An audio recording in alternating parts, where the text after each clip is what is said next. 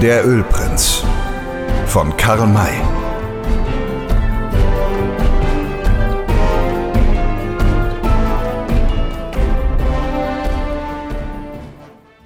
Der Tag verging und es wurde Abend, ohne dass Butler und Pollard zurückkehrten, was die drei Zurückgebliebenen in eine heitere, zuversichtliche Stimmung versetzte. Der Bankier konnte während der ganzen Nacht nicht einen Augenblick lang schlafen. Er befand sich in fieberhafter Aufregung. Also morgen war der große Tag, an dem er das größte und bedeutendste Geschäft seines Lebens abschließen wollte. Ein so glänzendes Geschäft, wie es ihm in keinem Traum vorgekommen war. Ölprinz sollte er werden, Besitzer einer reichen Petroleumquelle. Sein Name sollte neben dem der größten Millionäre genannt werden. Ja, er würde wohl in kurzer Zeit zu den berühmten 400 von New York gehören. Das ließ ihm keine Ruhe. Er hatte, als der Tag graute, noch kaum die Augen zugemacht und weckte Grinley und Baumgarten, um sie zum Aufbruch zu mahnen. Sie waren gern bereit dazu, und als die Sonne auftauchte, hatten sie mit ihren ausgeruhten Pferden schon einige Meilen zurückgelegt. Die Gegend, durch die sie kamen, war bergig.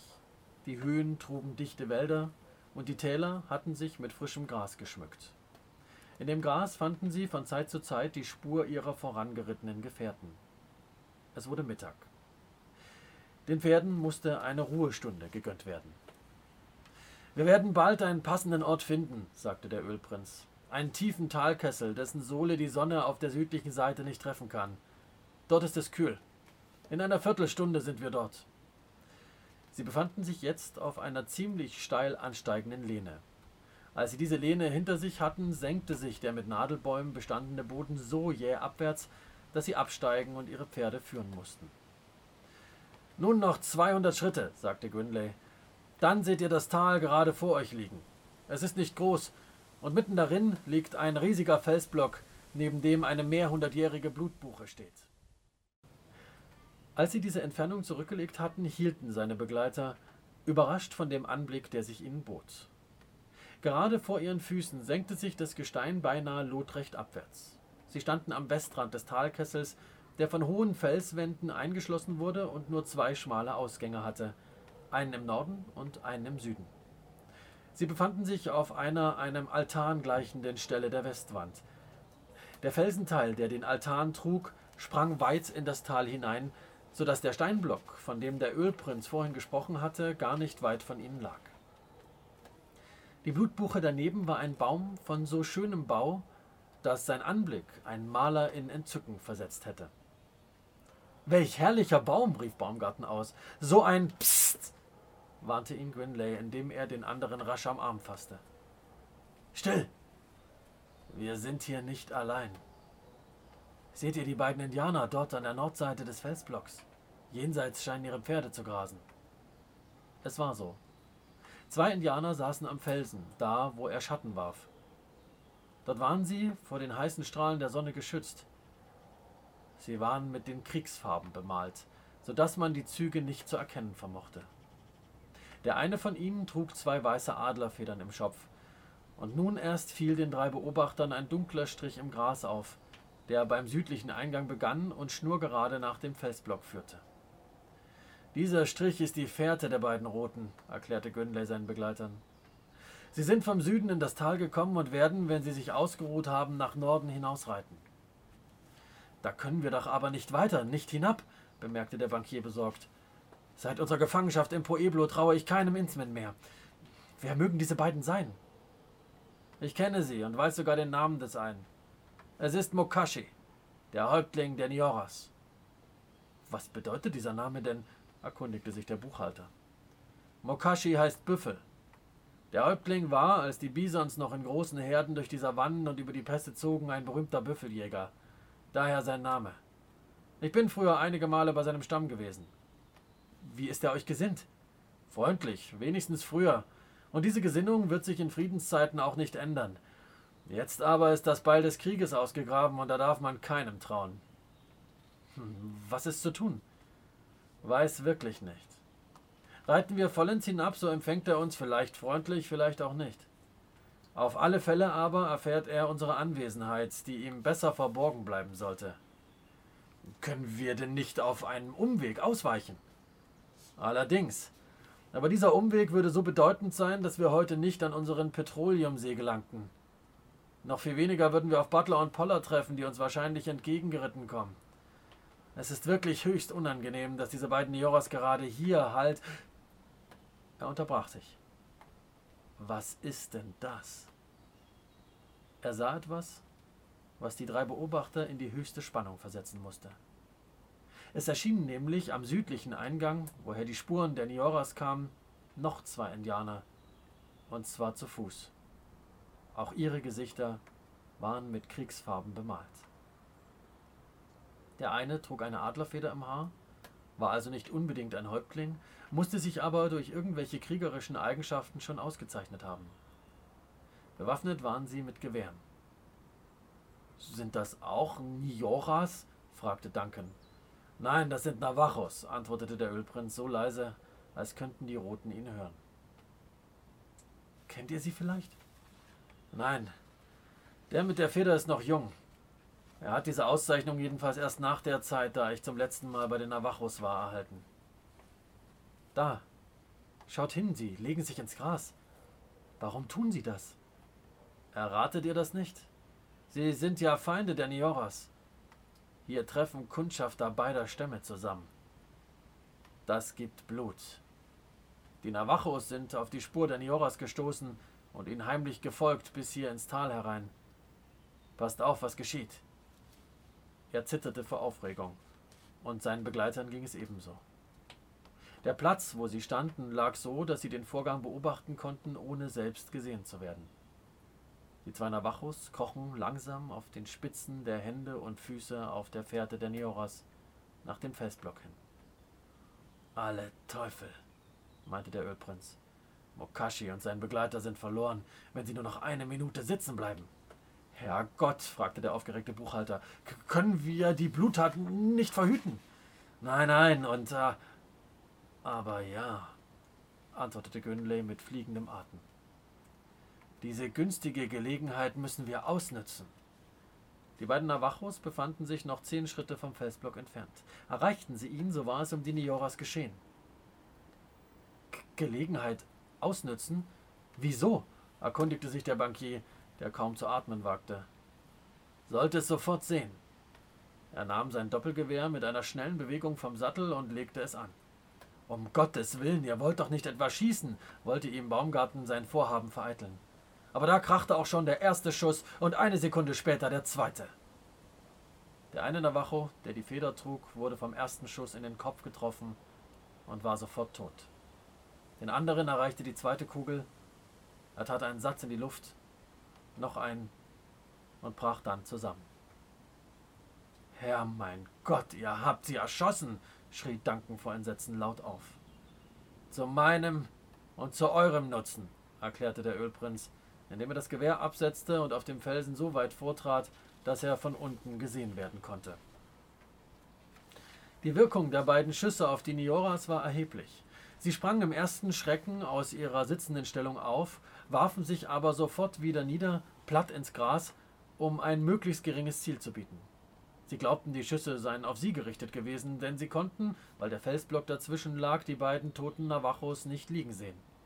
Da rief der Ölprinz vom Altern herab Mokashi, der Häuptling der Nioras darf sich unbedenklich aufrichten. Er braucht sich nicht zu verstecken. Seine Feinde sind tot. Mokashi richtete den Blick zu ihm empor, stieß, als er ihn sah, einen Ruf der Überraschung aus und fragte: Uff. Wer hat geschossen? Ich. Auf wen? Auf die zwei Navajos hinter eurem Felsen. Geht hin. Sie sind tot. Aber der vorsichtige Rote folgte dieser Aufforderung keineswegs sofort, sondern kroch nur bis zur nächsten Felsenecke und lugte vorsichtig dahinter hervor. Dann hob er den Kopf immer höher, zog sein Messer, um auf alles vorbereitet zu sein, und sprang mit zwei, drei schnellen Sätzen zu den Navajos hin. Als er sah, dass kein Leben mehr in ihnen war, richtete er sich auf und rief dem Ölprinzen zu. Du hast recht. Sie sind tot. Kommt herab. Ich bin nicht allein. Es sind noch zwei Männer bei mir. Bleichgesichter? Ja. Bring sie mit. Wollen wir ihm den Willen tun? fragte Duncan den Ölprinzen. Natürlich, antwortete dieser. Hat das keine Gefahr? Nun nicht die geringste. Ich habe den beiden Nioras das Leben gerettet. Sie sind uns also zu Dank verpflichtet. Aber Sir, es war ein kaltblütiger Mord. Ein Doppelmord. Pshaw, lasst euch das nicht anfechten. Zwei Indianer mussten auf alle Fälle sterben. Sagte oder tat ich nichts, so traf es die Nioras. Rief ich ihnen eine Warnung zu, so gab es einen Kampf zwischen den Vieren auf Leben und Tod, und die Vier hätten einander zerfleischt. Da habe ich das schwarze Los nun den beiden Navajos zugeworfen und mir dadurch die Dankbarkeit und die Freundschaft Mokashis erworben. Jetzt brauchen wir keine Sorge mehr zu haben. Unser Petroleumunternehmen muss gelingen, denn die Nioras werden uns beschützen. Also kommt und folgt mir getrost. Duncan und Baumgarten taten dies konnten sich aber eines Grauens vor diesem Mann nicht erwehren, der um eines Vorteils willen zwei Menschen, die ihm nichts getan hatten, ohne Bedenken das Leben genommen hatte. Ihr Weg führte sie außerhalb des Tales bis zu dem südlichen Eingang. Sie erreichten die Talsohle, nicht ahnend, dass hinter einem nahen Gebüsch die funkelnden Augen eines Indianers auf sie gerichtet waren. Uff, knirschte der Rote. Der Hagere war der Mörder. Ich konnte meinen Brüdern nicht helfen. Aber ich werde sie rächen. Sich wieder niederduckend verschwand er im Gesträuch. Er war ein Navajo. Jedenfalls hatte er als Sicherheitsposten hier bleiben müssen, während seine unglücklichen Gefährten in das Tal eingedrungen waren. Der Ölprinz ritt mit Duncan und Baumgarten getrost auf den Häuptling zu, der sie an dem Felsblock erwartete. Mokashi hatte vorher Grinleys Gesicht der Entfernung wegen nicht deutlich erkennen können. Jetzt, als er es in der Nähe sah, zog sich seine Stirn unter den Querstrichen der Kriegsfarben finster zusammen. Wo kommen die drei Bleichgesichter her? fragte er. Der Ölprinz hatte einen weit freundlicheren Empfang erwartet. Enttäuscht antwortete er, indem er und seine Begleiter vom Pferd stiegen. Unser Pfad hat am Rio Gila begonnen. Wo wird er enden? Am Wasser des Celli. Seid ihr allein? Ja. Kommen noch mehr Bleichgesichter nach? Nein. Und wenn welche kommen sollten, so sind sie nicht Freunde von uns. Wisst ihr, dass wir die Pfeife des Friedens zerbrochen haben? Ja. Und dennoch wagt ihr euch hierher. Eure Feindschaft ist doch nur gegen die Navajos, nicht aber gegen die Weißen gerichtet. Die Bleichgesichter sind schlimmer als die Hunde der Navajos. Als es noch keine Weißen gab, herrschte Frieden unter allen roten Männern. Nur den Bleichgesichtern haben wir es zu verdanken, dass der Tomahawk unser Leben frisst. Sie werden nicht geschont. Willst du damit sagen, dass ihr unsere Feinde seid? Ja, eure Todfeinde. Und doch habt ihr beide meinen zwei Kugeln euer Leben zu verdanken. Wollt ihr uns dafür am Marterpfahl braten? Über das Gesicht des Häuptlings zuckte ein verächtliches Lächeln, als er antwortete Du sprichst vom Marterpfahl, als befändest du dich bereits in unserer Gewalt. Und doch sind wir nur zwei gegen euch drei. Du scheinst den Mut eines Frosches zu haben, der der Schlange in den Rachen springt, wenn sie den Blick auf ihn richtet. Dieses beleidigende Verhalten war jedenfalls nicht bloß eine Folge der jetzt herrschenden feindseligen Verhältnisse. Wahrscheinlich war Günleys Ansehen bei den Ioras schon früher nicht so glänzend gewesen, wie er seinen Begleitern gesagt hatte. Er fühlte, dass sie unbedingt auf diesen Gedanken kommen mussten und wollte dem entgegenwirken, indem er fragte Mokashi, der tapfere Häuptling kennt mich wohl nicht mehr. Mein Auge hat noch nie ein Gesicht vergessen, wenn es dieses auch nur ein einziges Mal zu Gesicht bekam. Ich habe den Kriegern der Nioras nie ein Leid getan. Uff. Warum sprichst du so? Hättest du einen meiner Krieger nur mit einer Fingerspitze gekränkt, so lebtest du nicht mehr. Warum trittst du denn so feindselig gegen mich auf? Ist dein Leben so wenig wert, dass du deinen Retter nicht einmal willkommen heißest? Sag mir erst, warum du die Navajos getötet und wie lange du sie verfolgt hast. Ich sah sie erst zwei Minuten, bevor ich sie erschoss, um dich zu retten.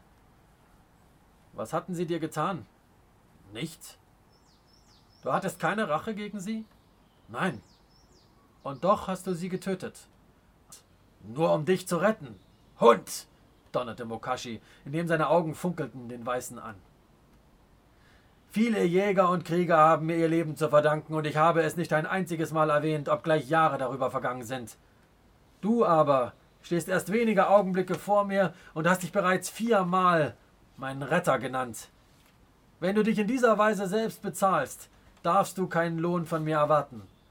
Habe ich verlangt, von dir gerettet zu werden?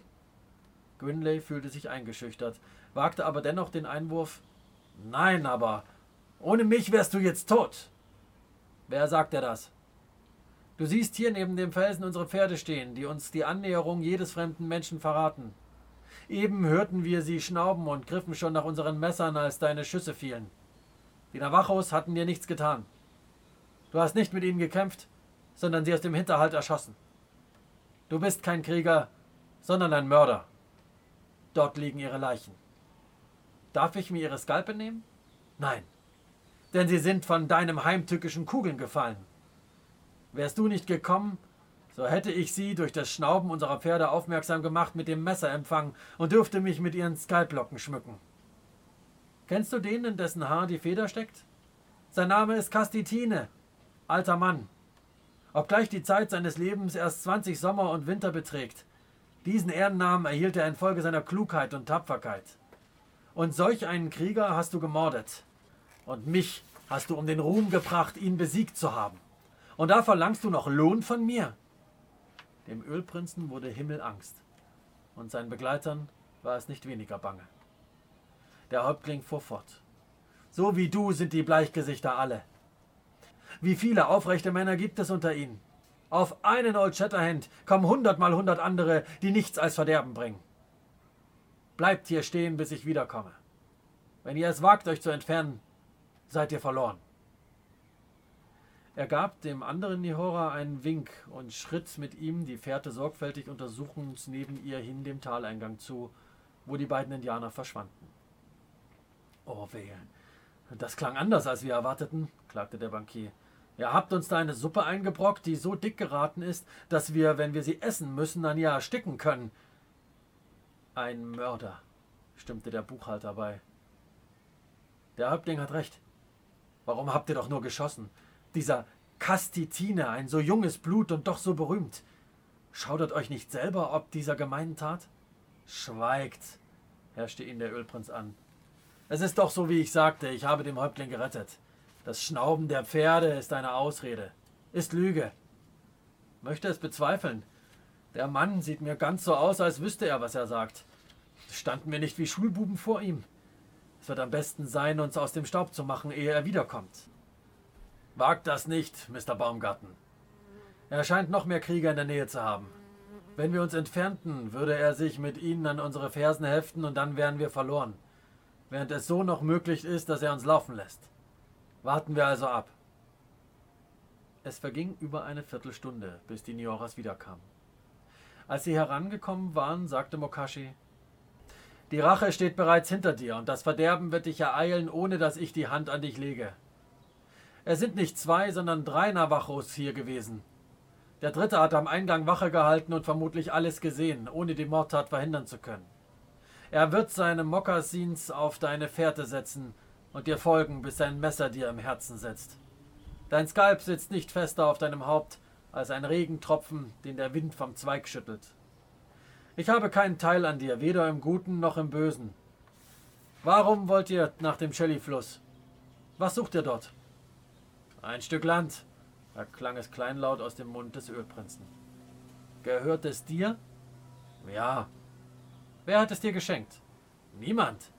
Und dennoch behauptest du, dass es dir gehöre? Ja, es ist ein Tomahawk Improvement. Das ist ein Räuber- und Diebeswort. Ein Stück Land am Chelly-Fluss. Es ist dein. Und hier steht Mokashi, der Häuptling der Nioras, die die rechtmäßigen Herren und Besitzer der ganzen Chelly-Gegend sind. Ihr räudigen Hunde. Was würden die Bleichgesichter jenseits des großen Meeres sagen, wenn wir hinüberkämen und behaupteten, ihr Land sei unser? Wir aber sollen es uns gefallen lassen, dass sie über uns herfallen und uns alles nehmen? Ein Stück Land am Chelly-Fluss, das dir gehört, obgleich du es von uns weder gekauft noch geschenkt erhalten hast. Meine Faust sollte dich niederschlagen. Doch sie ist zu stolz, dich zu berühren. Macht euch fort von hier.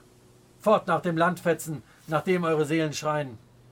Setzt euch darauf und ihr braucht nicht lange zu warten, so wird er euch die blutige Ernte bringen.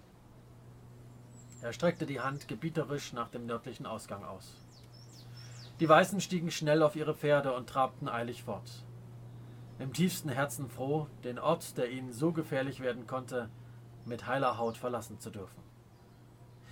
Um die Worte und das Verhalten des Häuptlings zu verstehen, muss man wissen, auf welche Weise sich die Weißen im Wilden Westen in den Besitz von Ländereien zu setzen pflegten. Nach dem sogenannten Heimstättengesetz konnte jedes Familienoberhaupt und der mindestens 21-jährige Mann, der entweder Bürger war oder Bürger werden zu wollen erklärte, eine noch unbesetzte Parzelle von 160 Acres ohne alle Bezahlung erwerben. Nur musste er sie fünf Jahre lang bewohnen und bebauen. Außerdem wurden Millionen Acres namentlich an die Eisenbahnen verschleudert. Und was die Tomahawk Improvements betrifft, so brauchte danach jemand, um als Eigentümer einer ihm zugesagten Strecke Landes zu gelten, das Gebiet nur dadurch als das seinige zu bezeichnen, dass er mit der Axt einige Bäume anhieb, eine Hütte baute und etwas Getreide säte. Was die Indianer, die Herren dieser Ländereien dazu sagten, danach wurde nicht gefragt. Vielen Dank für eure Aufmerksamkeit und viel Spaß bei den nächsten Teilen von Winnetou at Home, der Ölprinz.